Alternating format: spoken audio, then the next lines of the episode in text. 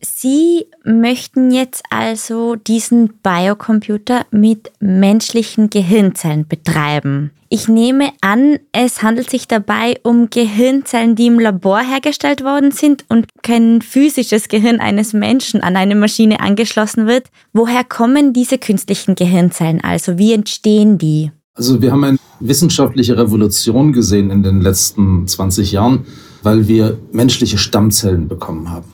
Menschliche Stammzellen sind Zellen, die wie eine Eizelle des Menschen in der Lage sind, letztlich sich in jedes Gewebe, in jede Art von Zelltyp zu entwickeln, ohne dass sie ethisch problematisch sind. Weil das war am Anfang die große Diskussion, äh, weil die ersten Stammzellen, die man gekriegt hat ab 1999, das waren ja befruchtete Eizellen, die übrig geblieben waren bei der In-vitro-Fertilisation die sonst in den Mülleimer gegangen wären und mit dem Einverständnis von Patienten weiterentwickelt worden. Aber da gab es eben sehr viel Aufregung. Darf man das? Ist das schon Leben, was da missbraucht wird?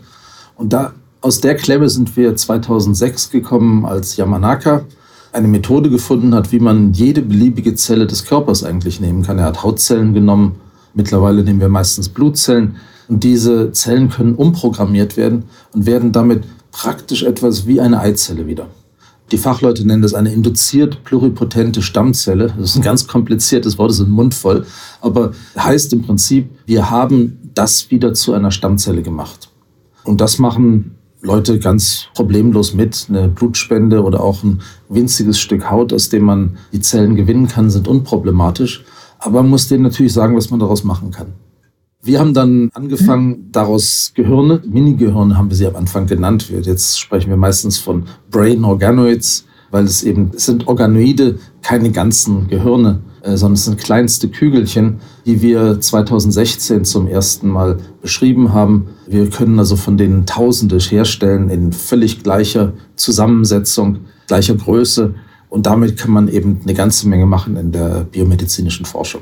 Wofür soll das eigentlich gut sein, dass dieser Computer von Gehirn, von menschlichen Gehirnzellen angetrieben wird? Es gibt ja bereits künstliche Intelligenz, die wird in unserem Alltag und im Berufsleben schon vielfach eingesetzt. Die Algorithmen lernen und werden immer präziser. Was ist der Vorteil, wenn die künstliche Intelligenz von menschlichen Gehirnzellen gesteuert wird?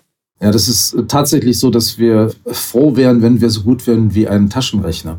Wir sind also wirklich weit davon weg, einen Biocomputer daraus zu entwickeln. Es gibt aber seitdem man Computer macht, ständig das Bestreben, eigentlich den immer mehr dem Gehirn anzunähern. Das heißt, man versucht eben letztlich künstliche Intelligenz zu schaffen und das hat uns jetzt die letzten ja, 70 Jahre etwa beschäftigt.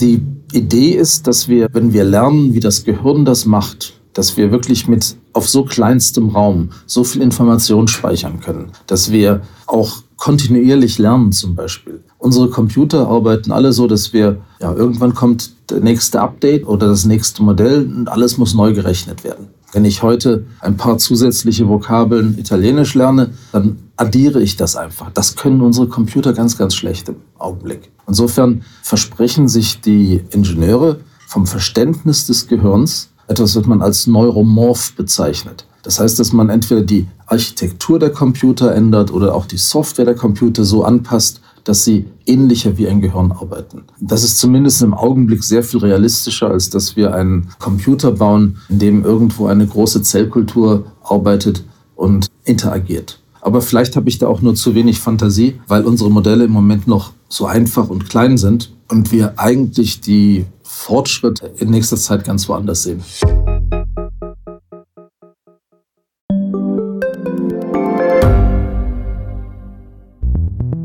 Wie können wir die Erderhitzung stoppen? Wie verändert künstliche Intelligenz unser Leben? Und wann wird nachhaltiges Reisen endlich einfacher?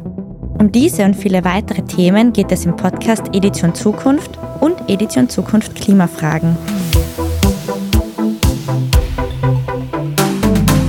Alicia Prager. Und ich bin Julia Beirer.